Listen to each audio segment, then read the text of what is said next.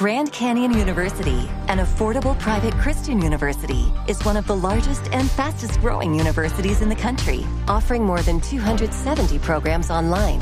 In addition to federal grants and aid, GCU's online students received nearly $130 million in institutional scholarships in 2022. Find your purpose at Grand Canyon University. Private, Christian, affordable. Visit gcu.edu slash myoffer to see the scholarships you may qualify for. El Monedero en Blue Jeans. Bueno, este sí es el temazazo, ¿no? ¿Qué hacer cuando los familiares le piden a usted prestado dinero?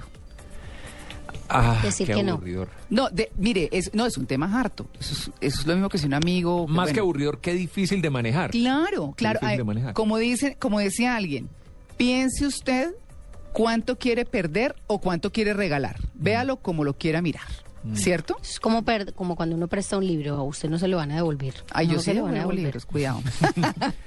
Pero discos no, ¿o sí? No, Bueno, ya no hay discos, No. pero...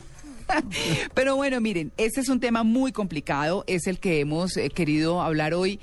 Pues tenemos a la Fondo Nacional del Ahorro que siempre nos dice ahorre, sean precavidos, eh, tengan su dinero guardado mm, disciplinadamente cada mes guarden una cifra para poder tener su vivienda o para poder tener estudio, el futuro de sus hijos en la universidad y demás. Pues bueno, ese es un poco eh, lo que siempre hemos venido aprendiendo con esos casos lindos que estamos contando todo el tiempo entre semana y los fines de semana con el Fondo Nacional del Ahorro.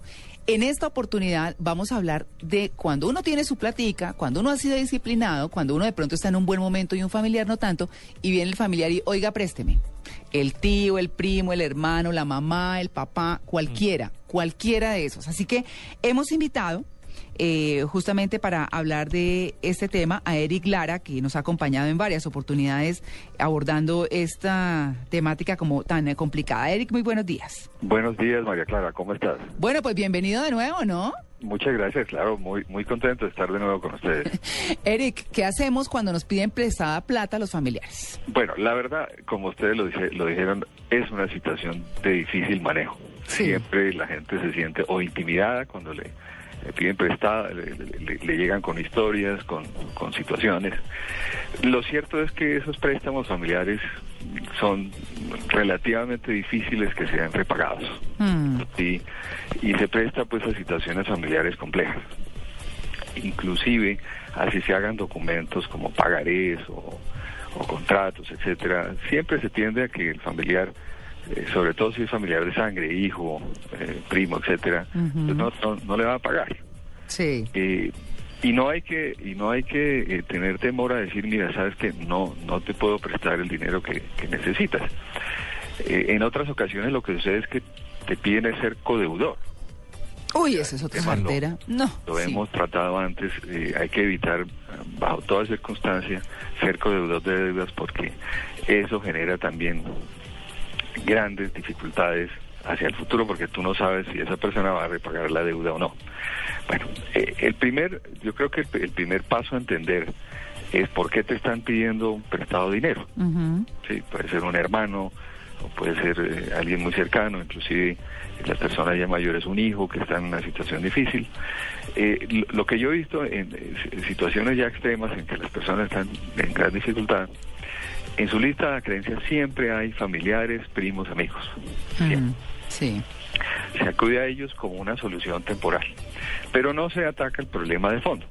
Entonces, realmente, realmente el mejor favor, eh, sobre todo en el caso de los hijos ya adultos, eh, es decir un no, pero como punto seguido es entender por qué llegó a esa situación de necesitar dinero prestado. ¿Y qué hace uno ahí? ¿Le pregunta o qué? Claro, bueno, ¿Para qué es la plata? ¿por, por qué, para, ¿para qué es la plata y de dónde surgió esa necesidad? Mm, Cuando le dicen a usted para comer. ¿Ah? Sí, claro, digamos Sí. que puedes estar en una situación de esa, de esa magnitud. Claro. Y hay muchos casos en los cuales es mejor, mira, te mando un mercado, etcétera, pero pues, no te voy a dar dinero. Pero hay que sugerir entendiendo cuál es la situación. Por ejemplo, casos en las personas que no han sabido manejar sus tarjetas de crédito. Es preferible eh, buscarle soluciones a ese problema y no eh, la solución inmediata del dinero. Eh, es la antigua, eh, el antiguo adagio de no des un pescado, sino ayúdale a, enseñarle a pescar. Mm, ¿Sí? sí. Porque, o si no, eso va a ser recurrente. De aquí a un mes y medio vuelven y te piden otro préstamo. Se vuelve, sí, se vuelve. Claro. Pero a ver, pero entonces viene y dice, tengo problemas con mi tarjeta de crédito. Correcto. Necesito que me ayude a pagarla porque me este, estoy fregado. ¿Y qué? ¿Qué, qué- Bueno, qué le debe responder uno? si yo no si yo no tengo pues conocimientos es mira acude primero a ver cómo haces una renegociación de tu deuda para que lo que tengas que pagar responda a tu realidad financiera Mm, si no puedes pagar tienes que poder renegociar ahora lo segundo pregunta del millón tú tienes un presupuesto de tus gastos No, no tengo presupuesto No de gastos. tienes. ¿Qué hago y necesito No. pagar ya?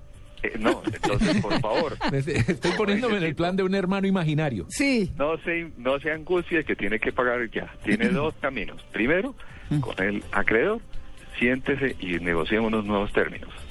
Porque no es que usted no vaya a pagar, es que no puede pagar la cuota o la deuda que tiene en este momento. Y segundo, siéntese y haga un presupuesto. Ahora, si yo lo sé hacer, a mí me están pidiendo prestado el dinero, le puedo ayudar, mire, hágalo así, o sugiero a un tercero que sea más experto en hacer un presupuesto que no sea deficitario.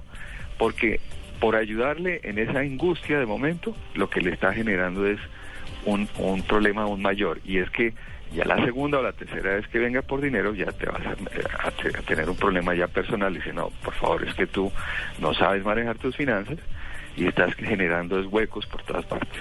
Claro. Entonces, Pero en la realidad, en la realidad, en las familias sí, sí, yo creo que se ve poco por, por la vergüenza que de pronto uno le puede dar tenerle que decir que no, porque ahí entonces hay una cantidad de problemas y demás. Us- usted le dice que no le da el consejo, pero por ejemplo cuando le dicen, venga, sea codeudor, ahí no está, no lo están comprometiendo, digamos, inmediatamente. No, claro. Ahí uno no puede dar un consejo. en ese momento, si tú dices, mira, yo no puedo ser, yo por principio no soy co- no soy codor de nadie y como dijimos en un programa anterior, yo acudo a la Biblia que donde me dice en varias ocasiones yo no puedo ser codor de nadie. ¿Por qué?